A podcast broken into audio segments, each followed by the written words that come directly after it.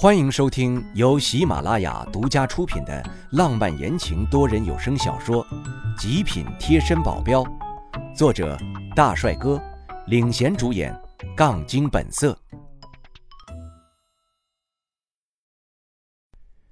第七十一章，我的未婚妻。慢慢的，周围传出了窃窃私语声。我去过江市，我知道。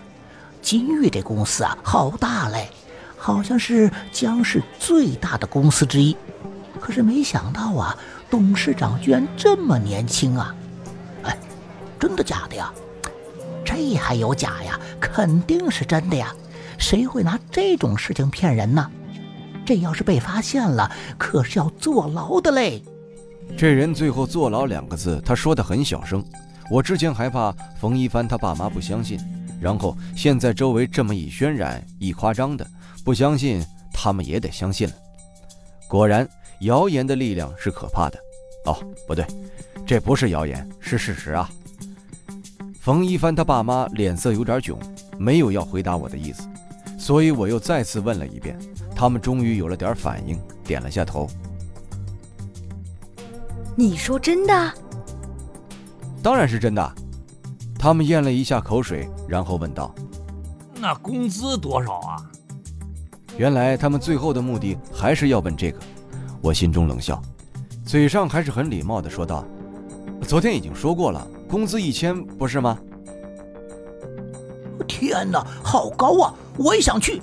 哎，我去可以吗？我也想去，我也想去。一下子，屋里变得很吵了，要很大声的说话才能被对方听到。一千的工资在零零年已经很高了，更别说在农村了。他们甚至都不敢想，所以这对他们来说简直就是天上掉馅饼的事情，谁都想去。这时，那夫妇俩终于脸红脖子粗了，激动的不停点头，像小鸡啄米似的。同意，同意，我同意。其实我还没有说实话，昨天跟他们说的是保底一千，现在我说的是一千。就是故意不想说那么多，怕他们以后还要压榨冯一帆。要是说的更精确一点，最后冯一帆只要跟着我，就是我的兄弟，还不是想要多少拿多少？但我又怎么会跟他们夫妇俩说实话呢？将这件事情搞定了，我也没有必要在这里多待了。我转身就要出去，可是有人把我堵得完全动不了。他们每个人都拉住一个衣角说。董事长啊，去我那儿吃顿饭吧。我完全不认识他们，也就没有理会。他们把目标转向了冯一帆，想让他说好话，把我留下来吃顿饭再走。而冯一帆明显也是不耐烦，很敬业的给我拦出一条道，让我走了出去。还好之前苗倩倩在车上没有下来，要是她碰到这种情况，那还不得发飙了？好不容易把这群人给挤开了，冯一帆的父母又上来。很是亲热地拉住冯一帆的手，给冯一帆使劲地使眼色，让他留住我。而冯一帆怎么会听他的？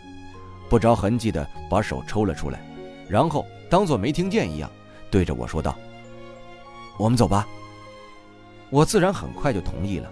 我们以最快的速度回到车里，他们全在后面追上来，特别是冯一帆的父母更是着急地跑在最前面。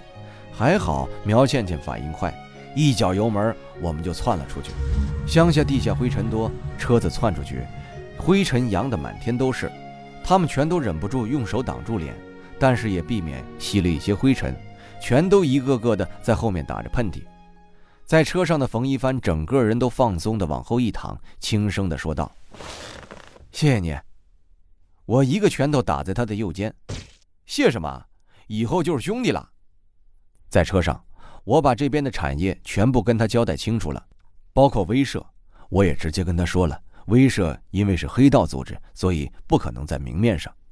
明面上我只有金玉公司和李氏公司，虽然开始在招兵买马的时候还挺招摇，可我们也尽量避免与政治上的人接触。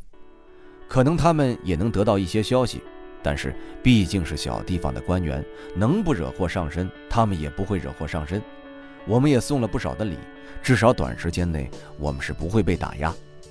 我还跟他说了青虎帮这个组织，但是没想到我一说，他立马就惊讶了。你知道青虎帮？没理由啊，青虎帮是邻省的组织，在农村里的冯一帆怎么会知道？但是他却出乎意料地点了点头，说道：“有听过。”什么？难道青虎帮早就把手伸到江市？只不过我们都没有察觉。看来这个杜宇还是被当成枪使了呀，还以为自己傍上了大款，其实不然，恐怕他自己也不知道他被张金正给利用了吧。冯一帆随着我一起到了我家，之后也没有要回家的打算，他也不想回去收拾东西了。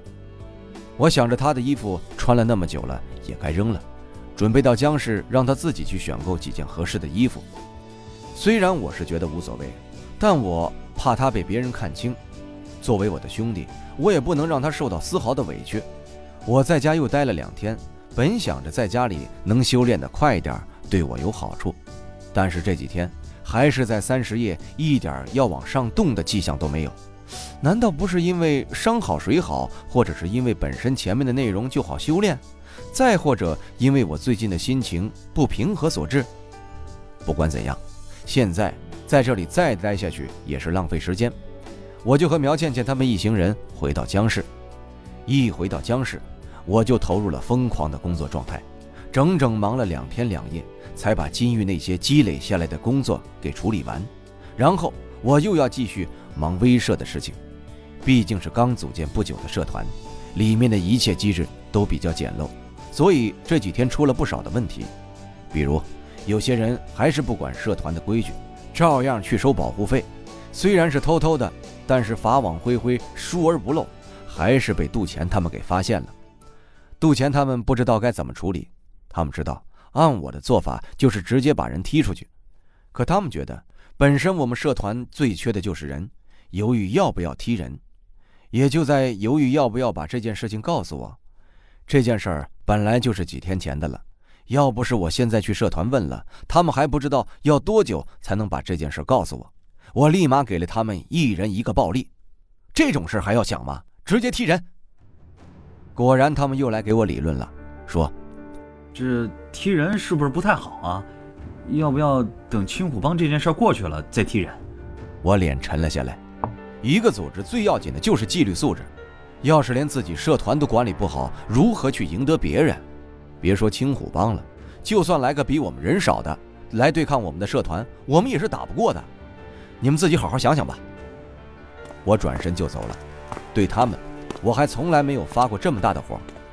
在当天下午，我就收到了他们的电话，他们说已经把人清除出去了，而且再三保证不会再有这样的事情发生了。我也缓了口气，剩下的一些事情就是不大不小的了，我都让杜钱他们去处理了。